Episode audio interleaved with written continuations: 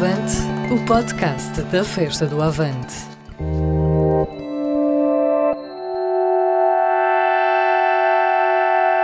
As Quintas do Avante conversam com João Rodrigues, professor na Faculdade de Economia da Universidade de Coimbra e autor do recente livro O Neoliberalismo não é um slogan. Um dos problemas de, de, estar a falar do neoliberalismo é que é às vezes como se estivéssemos a falar do populismo.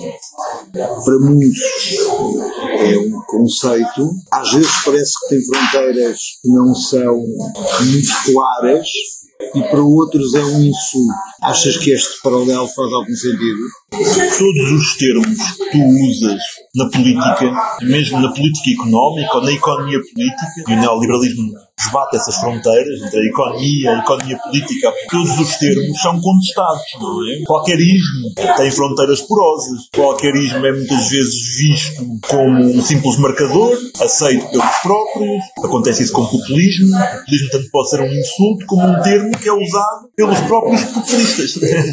Nos Estados Unidos é usado. E acontece um bocadinho como, o mesmo com o neoliberalismo, ou seja, o neoliberalismo é, muitas vezes foi usado mais do que se conhece pelos próprios, ou seja, por aqueles que estavam apostados num projeto político ou ideológico para renovar o liberalismo económico, para o tirar da crise a que a Grande Depressão, as ameaças revolucionárias, na, na ótica dos neoliberais, as ameaças de reforma social democrata do capitalismo, mais uma vez, na ótica dos neoliberais, tinham colocado o liberalismo clássico e, portanto, uma enorme preocupação com, com um discurso que pretendia renovar os argumentos a favor de uma ordem capitalista centrada nos mercados como um mecanismo tendencialmente único de coordenação económica. Portanto, nesse aspecto faz sentido falar do neoliberalismo, colocar o prefixo a seguir ao liberalismo, porque há, de facto, a partir dos anos 30, uma tentativa de renovar o discurso e as modificações que existiam. De uma nova situação política. Para uma nova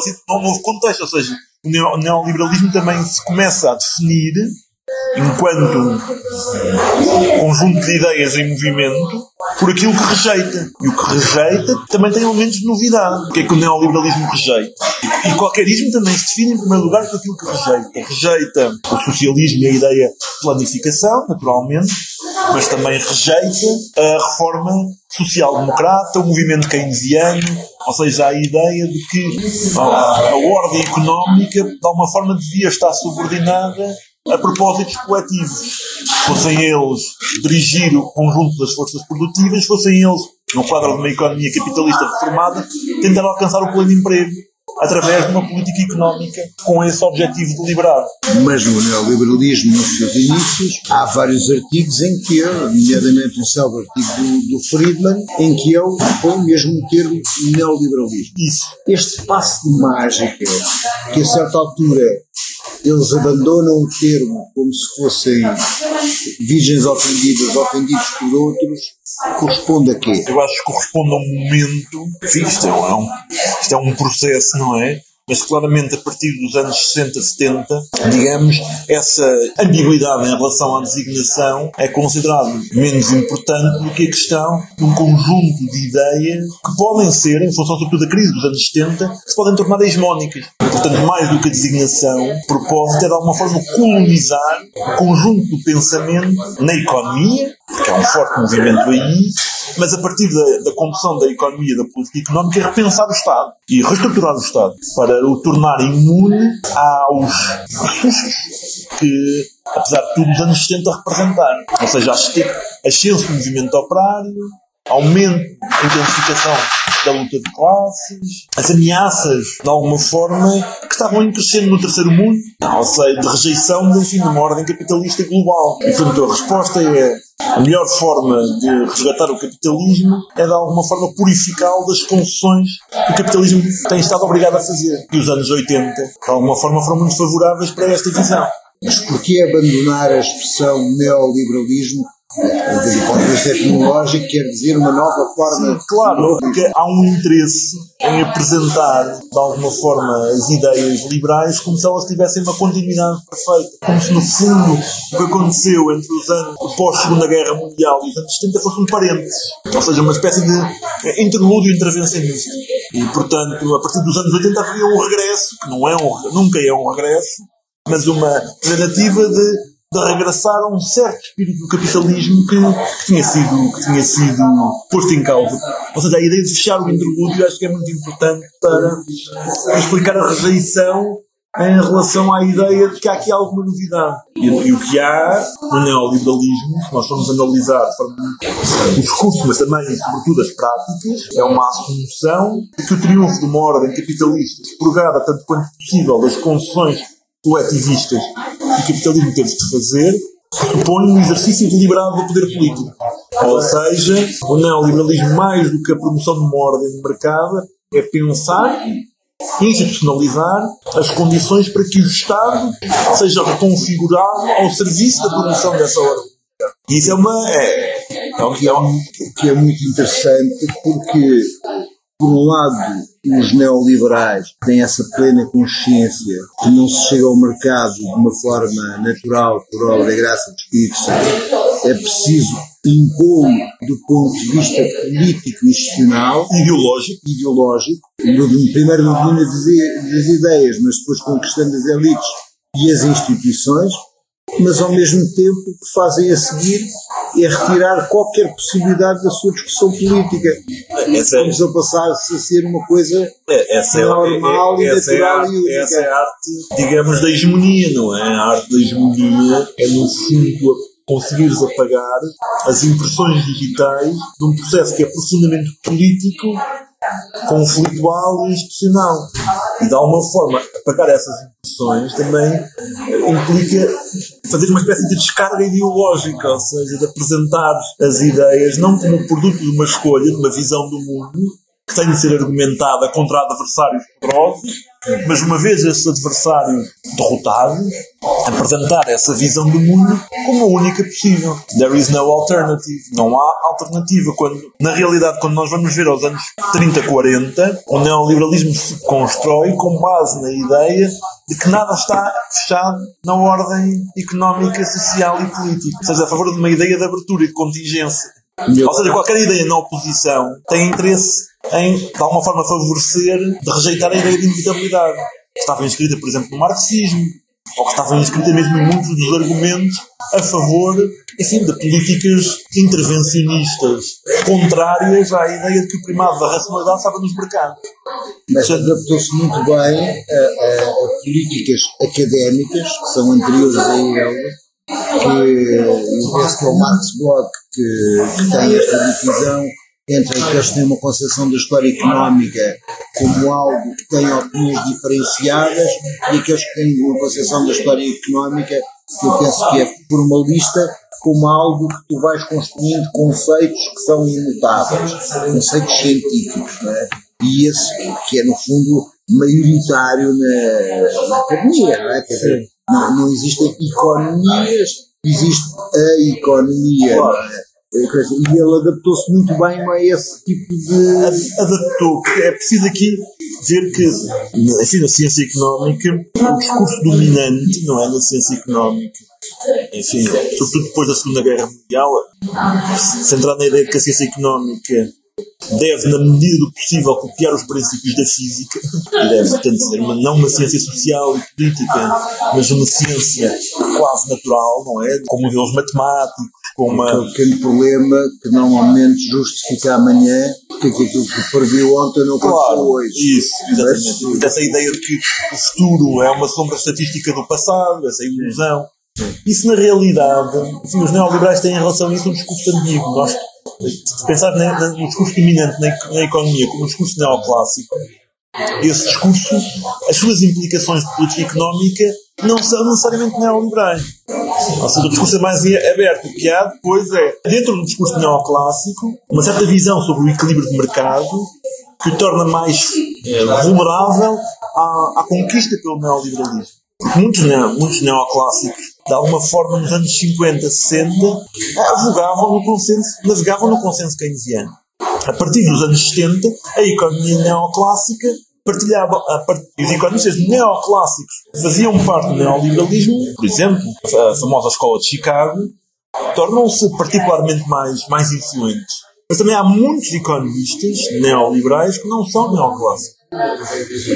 Ou seja, não, há não há uma certa funilamento mas todos do eles, mas, neoliberalismo, por um lado, ao monetarismo, por outro lado, até a modelos que têm mais a ver com microeconomia e com os ceteris paribus. há, aí- há isso, há isso certamente, e há sobretudo uma- um enorme entusiasmo em relação a formas de mobilização que nos demonstrem a racionalidade dos mercados. Isso há certamente.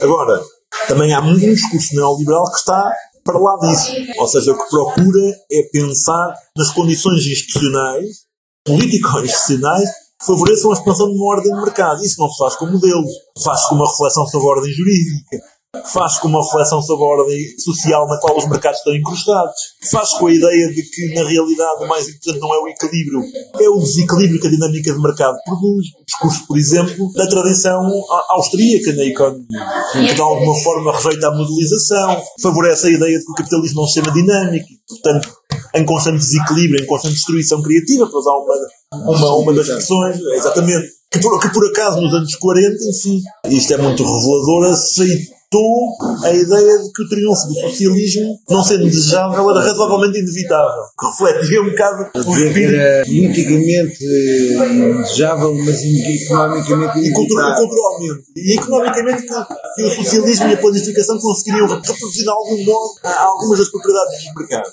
Economicamente em aberto essa questão, mas muitos dessa tradição, Hayek, por exemplo, é muito importante, faz a ponte entre a tradição de Chicago, da economia neoclássica, com forte confiança nos mercados e desconfiança em relação àquilo que mais tarde se vai chamar as falhas do Estado, e a tradição ordoliberal alemã, que reúne juristas e economistas, e que insiste muito na ideia de que a melhor forma de garantir o que eles chamam uma economia social de mercado, ou seja, uma ordem capitalista com boas consequências sociais, é enquadrá-la numa ordem regulatória em que os poderes públicos, tanto quanto possível, com autonomia em relação ao poder político democrático, consigam criar uma ordem regulatória, ou seja, jurídica, legal, capaz de instituir essa ordem, de garantir a reprodução dessa ordem de mercado. E isso é muito importante, esta, esta linha de que, no fundo, o importante é criar instituições que enquadrem os mercados, que sejam, entre aspas, despolitizadas, ou seja, imunes, autónomas em relação às maiorias democráticas.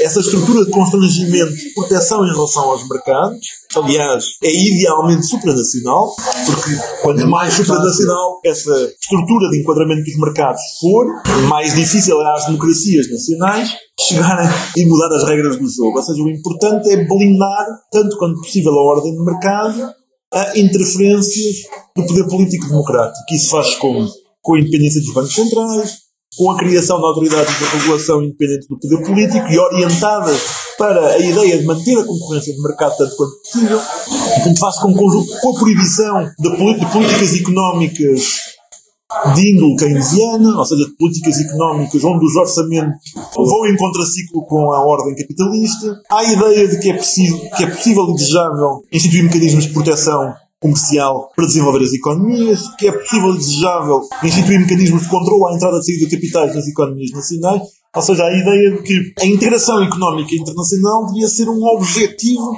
central, não só dos poderes públicos nacionais, mas das instituições supranacionais a criar e a recriar. E essa ideia, no fundo, que a globalização capitalista tinha que ser defendida, pensada e promovida, é uma ideia central ao neoliberalismo. E é uma ideia eh, que vem, salvo num artigo do Hayek em 39, não é? Sim, claro que é um, um artigo sobre o que ele diz as condições, as condições económicas para uma federação internacional onde a moeda seja única e os mercados sejam únicos e os poderes dos Estados nacionais sejam o mais limitado possível.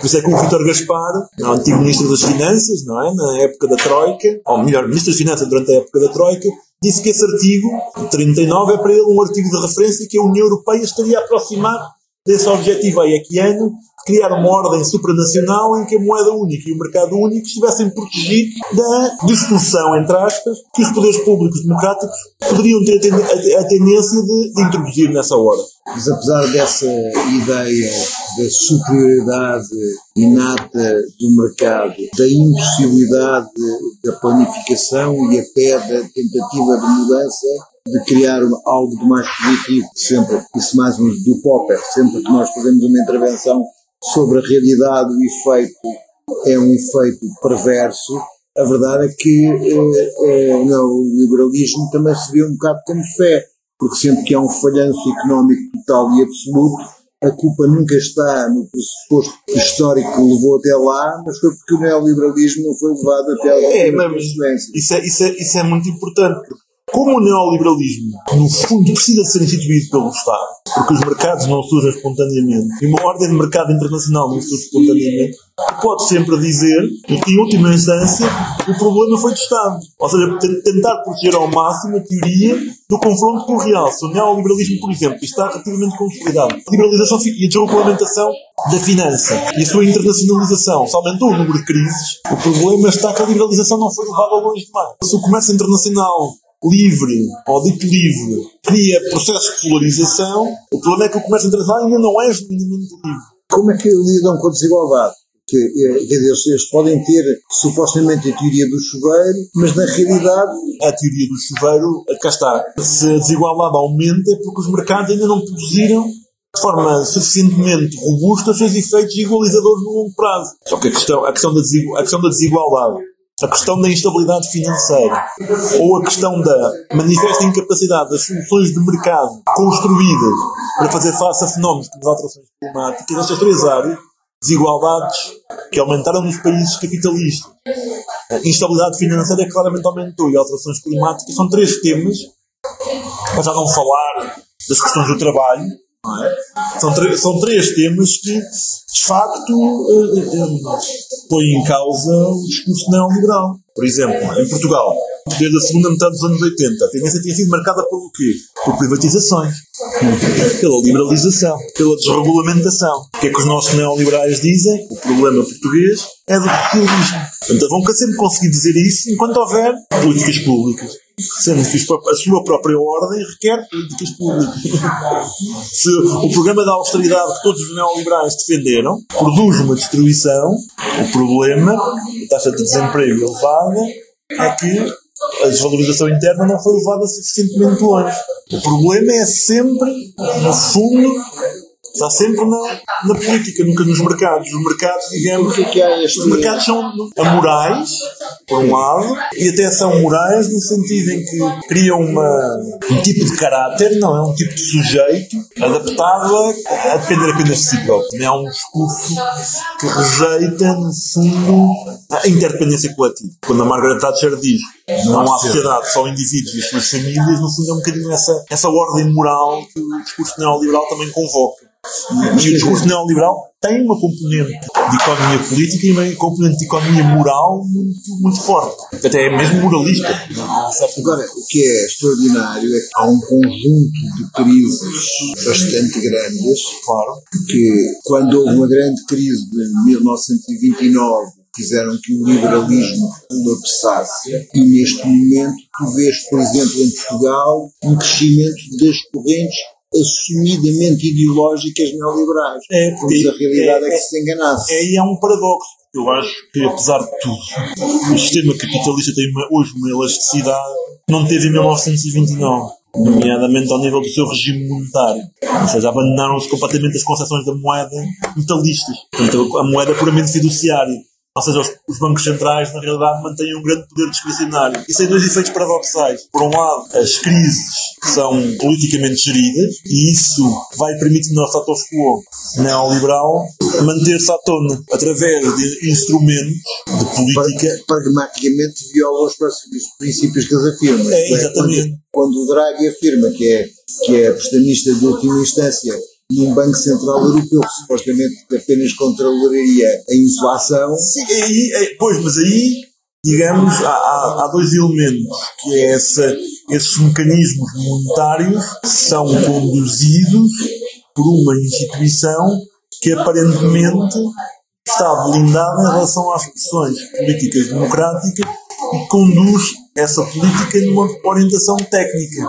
Que, Mas, ao que contrário na... da Reserva Federal, a sua orientação limita-se, sobretudo, à manutenção da taxa de inflação. Ah, claro. A manutenção da estabilidade de preços, claro. Sim. Mas, mas a, a questão aqui é, não só o seu mandato é limitativo, mas ele também é interpretado de forma criativa, porque no, em última instância reconhece que se o Banco Central Europeu estivesse cingido a uma interpretação unilateral dos tratados, a própria zona euro entraria, autodestruir-se-ia. E não se autodestruiu. Agora, o poder do Banco Central é afirmado ao serviço de uma ordem que procura proteger os mecanismos de mercado de qualquer alteração política. Ou seja, o que é que, que é que o Banco Central não prescinde? O mercado de capitais crescentemente integrado, do mercado, e portanto, como componente central, do aprofundamento do mercado único.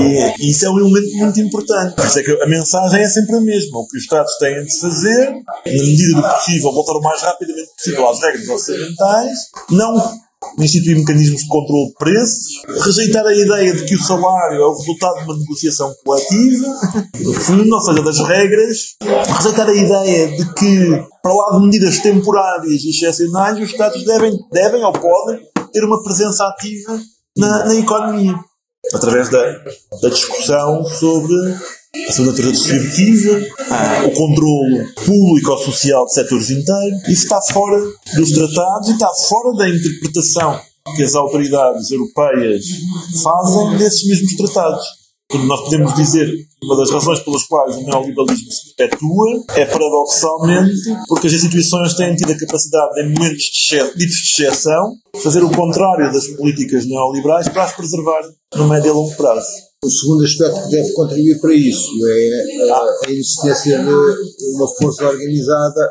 alternativa.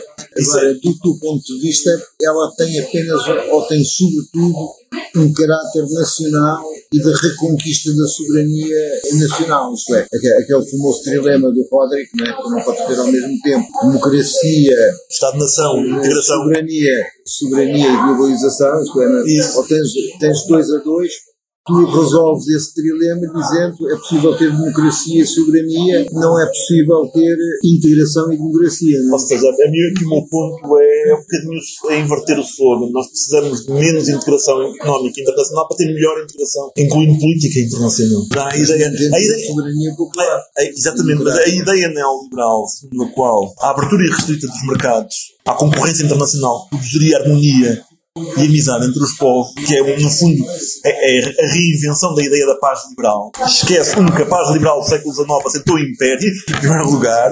Dois, que essa ordem, essa primeira globalização no final do século XIX e os choques entre impérios, concorrência entre impérios, culminando na Primeira Guerra Mundial. E de alguma forma essa lição foi um bocado esquecida. Ou seja, a concorrência internacional e restrita produz inimizade. E de alguma forma tens de pensar a economia internacional um bocadinho como um sistema que é mais estável se os Estados pilotarem aspectos essenciais das suas economias nacionais. Não é a autarcia, é a capacidade A comunidade de carvão e do aço não era uma tentativa de responder a isso, dando a uma entidade supranacional ou interestatal o poder de administrar em conjunto aquilo que era antes uma questão de conflito. Mas a questão é, a Unidade Económica Europeia do Carvão do Aço, independente depois dos, dos seus desenvolvimentos de longo prazo, estava ainda, existia ainda num contexto em que, de alguma forma, até pelos efeitos da depressão e da guerra, os Estados tinham um controle e exerciam um controle sobre as economias nacionais. O problema não foi, não foi tanto a Comunidade Europeia do Carvão e do Aço num contexto de Guerra Fria e de domínio das ideias keynesianas. O,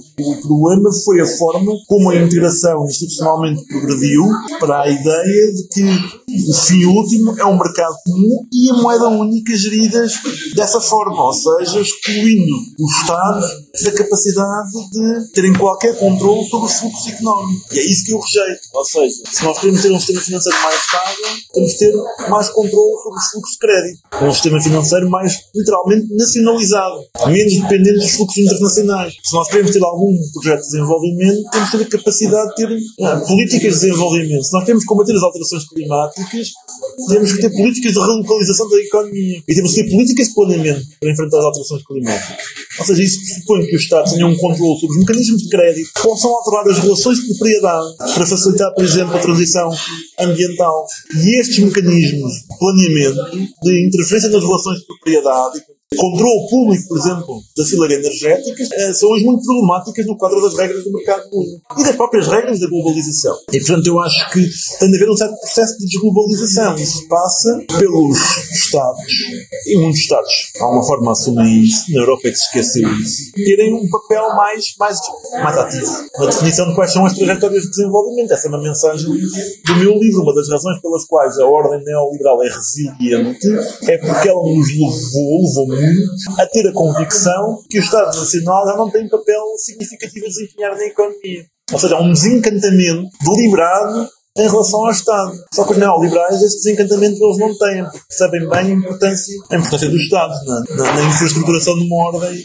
económica internacional. E a minha mensagem é não abandonemos os Estados, porque nós percebemos em momentos de crise já temos um Estado funcional, com serviços públicos capazes, mas estamos muito mais vulneráveis e expostos. Ah, e as alterações climáticas, entre outros aspectos, incluindo o aumento das desigualdades, vão, vão nos colocar perante essa, essa questão. Senhor, agora vais ter que escolher uma notícia e justificar razão.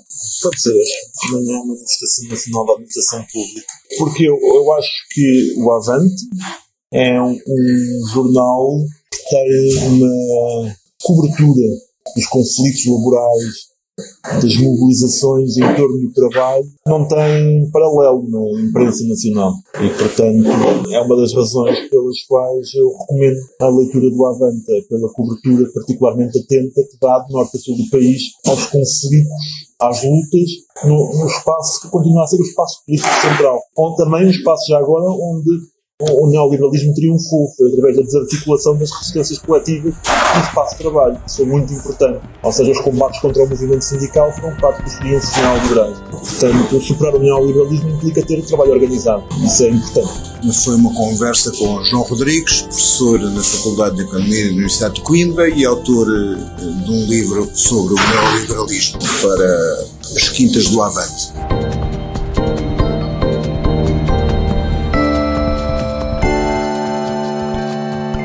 Quintas do Avante, o podcast da Festa do Avante.